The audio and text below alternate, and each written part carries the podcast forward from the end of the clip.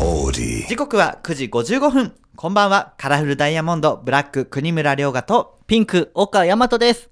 カラフルダイヤモンド Meets My 愛知エクストラ月曜から木曜までラブ愛知サポーターズ愛知エンターテインメント大使僕たちカラフルダイヤモンドがお送りするレギュラープログラム地元愛知県のトリビアネタを毎週テーマを決めて紹介します。今週も愛知県の道がテーマです。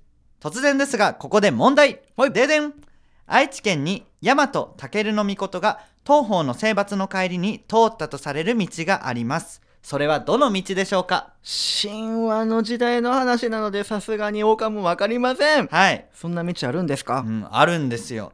現在の国道19号線です。正式名称は下街道。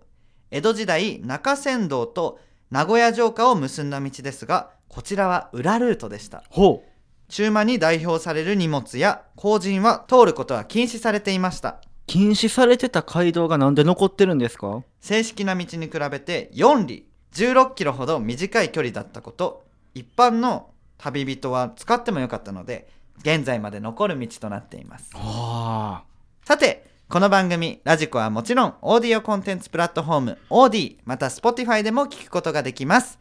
今日は小牧市にお住まいの美穂さんのメッセージをお送りします。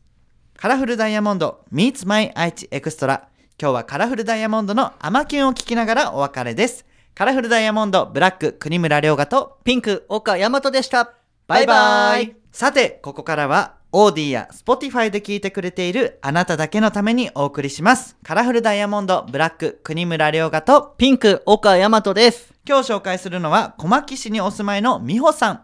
こんばんは。こんばんは。小牧市から聞いていまうす。ん。水曜日と木曜日がおそばんで、その日だけ車で聞いてます。ありがとう。面白いよ、おも、おもし、面白い内容だった時、月、カーをラジコでチェックしますう。ん。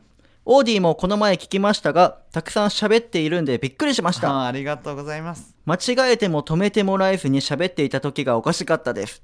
また聞かせてもらいます。ああありがとう、美穂さん。りがとうございます。今週もね、なかなか波乱なラジオでしたけども。そうでしたかね。もう今日でこの2人のペアはね一旦ラストの日となりますけどもね、ちょっと聞いてほしいなぜひどこまで使われるかわかんないですけど、ね、確かにね。結構問題作でしたよまあでも結構、うわーそんな間違いもなかったけどな。